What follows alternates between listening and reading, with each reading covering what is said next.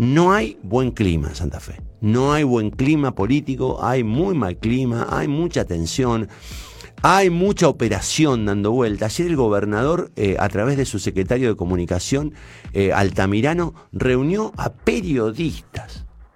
Ocho por lo menos me confirmaron, otros tantos iban a pasar hoy, para que desde Casa Gris intenten dirigir un discurso que no sea exclusivamente dañino al PJ. Sea, desde Casa Gris, miren si, estará politizada la causa y el flaco favor que le hacen a, a los fiscales que a mi juicio están laburando bien. Digo, desde Casa Gris están tratando de instalar un discurso que intente salpicar a la oposición en el caso Traferri. Como todavía nadie habló en contra de ningún opositor, como todavía en la causa no hay un solo nombre que vincula a la oposición, desde Casa Gris, casi en una confesión del interés político que tienen en la causa, convocan a periodistas entre comillas, muchos de ellos son empleados de Marcelo Saín, muchos de ellos son empleados del gobierno, a los efectos de que empiecen a difundir versiones a través de las redes sociales o los medios eh, marginales de comunicación, instalando la versión de que esto salpica a todos. Muchachos, dejen laburar a la justicia, dejen que las pruebas salgan en el momento que tienen que salir, dejen que hablen los fiscales, dejen que hablen los, este, los protagonistas de esta causa.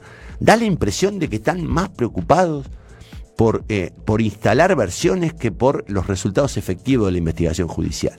Si de verdad confían en los fiscales, si de verdad confían en la justicia, déjenlos actuar y remítanse a las pruebas de la causa, porque todo lo demás es verdura. Todo lo demás es verdura. Punto y aparte. Ayer me llamó un colega de Reconquista, Gustavo Rafín, eh, que se hizo de un audio mío en un pase en Radio Sol del año 2012, en el que presuntamente yo adjudicaba a Bonfatti la utilización de cajas de la prostitución y el juego. Dos cosas quiero decir sobre eso. Me confirman que el audio salió de Casa Gris, que quien le envía al periodista ese audio se llama Altamirano, que es el jefe de comunicación o en todo caso el secretario de comunicación de la provincia de Santa Fe. Mire qué bien Altamirano mandándole audios de hace ¿cuánto? Ocho años a un periodista de Reconquista. Punto dos, ese audio está sacado de contexto. Yo, tras afirmar lo que afirmo, inmediatamente me retracto. En ese momento, el colega Maximiliano Humada, colega, eh, se tomó el trabajo, lo vieron, hay testigos, de cortar el audio y mandárselo a Cintia García de Radio Nacional entonces y a 6, 7 y 8 para desprestigiar al entonces gobernador Bonfatti. Aquello pasó hace ocho años. Debo estar muy limpio.